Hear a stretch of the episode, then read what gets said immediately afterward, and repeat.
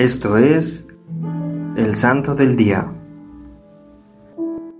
Hoy hablaremos de uno de los santos más representativos de la Edad Media, San Godofredo de Hildesheim. Nació en el pueblecito bávaro de Reichersdorf. Su padre estaba al servicio de los canónigos que vivían en la antigua abadía benedictina de Nieder-Alteitz. Los canónigos se encargaron de la educación del niño. Godofredo dio muestras de un ingenio tan precoz que llamó la atención de los obispos de Passau y Regensburg y se ganó el favor del arzobispo Federico de Salzburgo. Este último la llevó consigo a Roma y le nombró superior de los canónigos a los 19 años. Gracias a los esfuerzos de los tres prelados, se restableció la regla benedictina en Nieder-Alteitz en 990. Godofredo, que ya entonces era sacerdote, tomó el hábito monacal junto con otros canónigos. Cuando fue elegido abad, San Enrique, que era entonces duque de Baviera y tenía en gran estima a Godofredo, acudió a su consagración. El éxito con que Godofredo gobernó su abadía hizo que San Enrique le mandase a reformar varios monasterios benedictinos cercanos. El santo desempeñó con gran acierto el cargo, sin abandonar la dirección de Nieder-Alteitz, en donde dejaba a un vice superior cuando estaba ausente. En 25 años, San Godofredo formó nueve abades de diversos monasterios.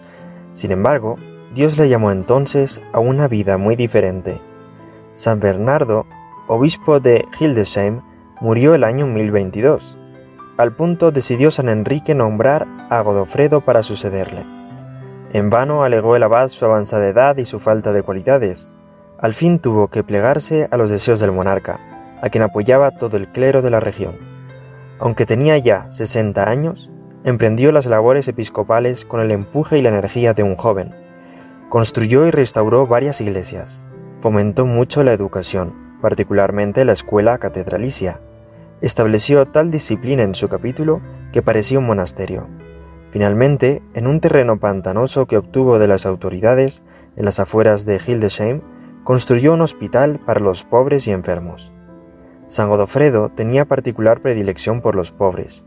En cambio veía con muy malos ojos a los vagabundos profesionales, a los que llamaba los peripatéticos, y no les permitía hospedarse por más de dos o tres días en el hospital.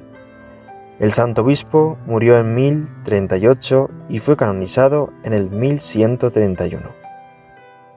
Es posible contemplar en San Godofredo la docilidad a la voluntad de Dios, gracias a la cual realizó grandes obras que dieron mucho fruto. Es por ello que nuestro santo nos anima a trabajar intensamente en aquello que Dios nos confía, teniendo un especial amor y solicitud hacia los más necesitados. San Godofredo de Hildesheim ruega por nosotros. Servidores Amoris Christi, Movimiento Amoris Mater, haz todo con amor.